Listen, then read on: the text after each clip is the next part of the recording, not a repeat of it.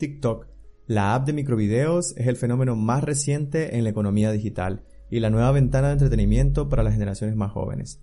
Los datos así lo constatan, según un estudio de la conocida herramienta de control parental Custodio, sobre una muestra de 60.000 usuarios en tres mercados, Estados Unidos, Reino Unido y España. Pone de manifiesto que TikTok ha sido la app más descargada durante la pandemia de COVID-19, superando así a Instagram, que hasta ahora estaba reteniendo el cetro de los servicios más interesantes para este tipo de perfiles.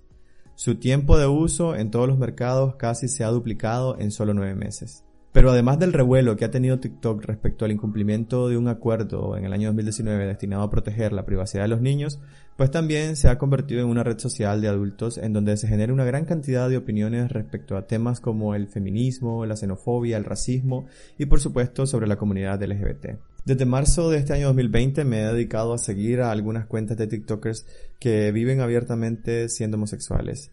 Y me ha sorprendido la gran cantidad de personas homófobas que se dedican todo el tiempo a estar generando odio hacia los homosexuales y por lo general mencionando a Dios, como si aún viviéramos en el siglo XVIII. Y me refiero al siglo XVIII ya que según el filósofo Michel Foucault, eh, en su obra La historia de la sexualidad, fue hasta finales del siglo XVIII que mm, tres grandes códigos explícitos, fuera de las regularidades constitucionarias y de las coacciones sobre la opinión, regían las prácticas sexuales, por ejemplo, el derecho canónico, pastoral cristiana y ley civil. Estos códigos fijaban cada uno a su manera la línea divisoria eh, de lo lícito y lo ilícito. Pero todos estaban centrados en las relaciones matrimoniales y el sexo de los cónyuges estaba obsedido por reglas y recomendaciones. El resto permanecía mucho más confuso. Piénsese en la incertidumbre de la condición de la sodomía, por ejemplo, nos dice Foucault.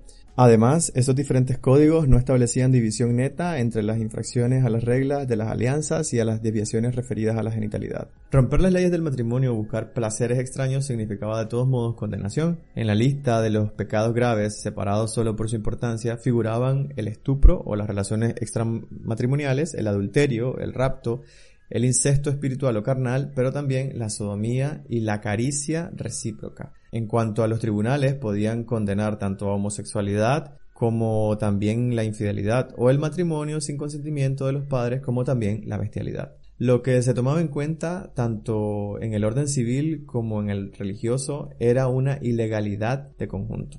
Sin duda, el contra natura estaba marcado por una abominación particular.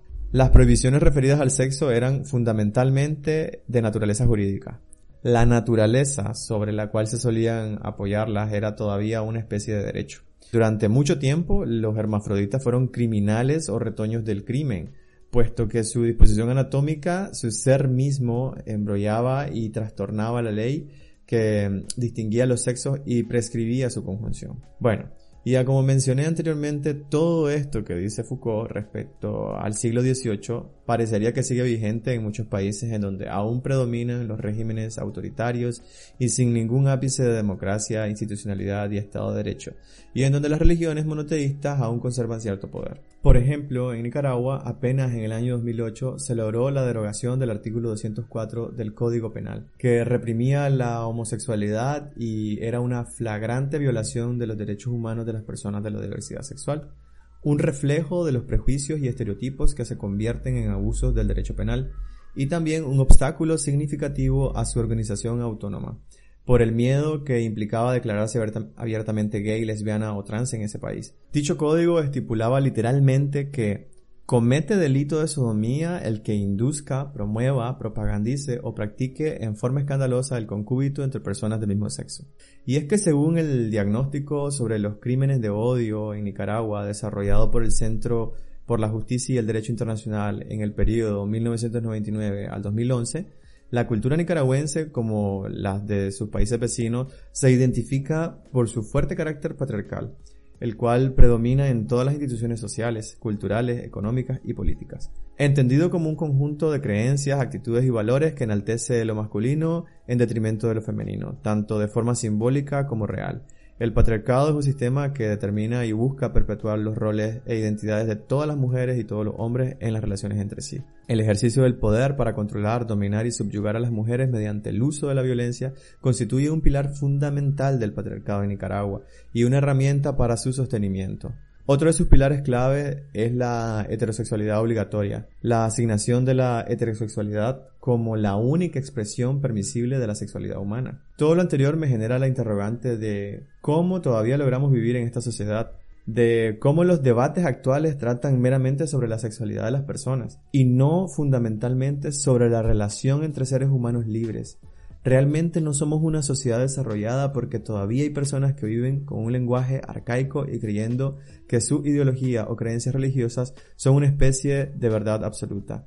Y sobre todo, todavía tenemos que aguantar a los políticos con los discursos del pasado. Considero que no solo se debe atacar la idea de que las sexualidades y los géneros son fijos e inmutables, sino también aquellas afirmaciones falaces llenas de autoritarismo o algo así como decir mi creencia religiosa es la verdad en el mundo y punto final. Pero claro, todo esto también va muy ligado al desarrollo educativo de las personas. La educación de calidad es uno de los factores que más influye en el avance y el progreso de personas, sociedades y países. Además de proveer conocimientos, la educación enriquece la cultura, la democracia, el respeto a los demás y todo aquello que nos caracteriza como seres humanos. Pero bueno, creo que este tema lo seguiré analizando en otros episodios. Mientras tanto, es muy importante que evitemos que nuestras identidades sexuales presentes sigan siendo deslegitimadas con las ideas del pasado. Aquel pasado del siglo XVIII, a como bien lo describió Foucault. Pues esto ha sido todo por hoy y recordá suscribirte en el canal de Spotify de Despacho 505 lo puedes buscar tal cual suena, Despacho 505, y también suscribirte a mis canales de Spotify, Evox y Apple Podcast. Eh, me podés encontrar como Edwin Cáceres o como El Miedo a la Libertad. Y envíame tus comentarios a través de Facebook. Eh, me puedes encontrar como Ed Espacio Cáceres, Cáceres con tilde o acento en la A. O también en Instagram me puedes encontrar como arroba Win Cáceres, Win con W o W.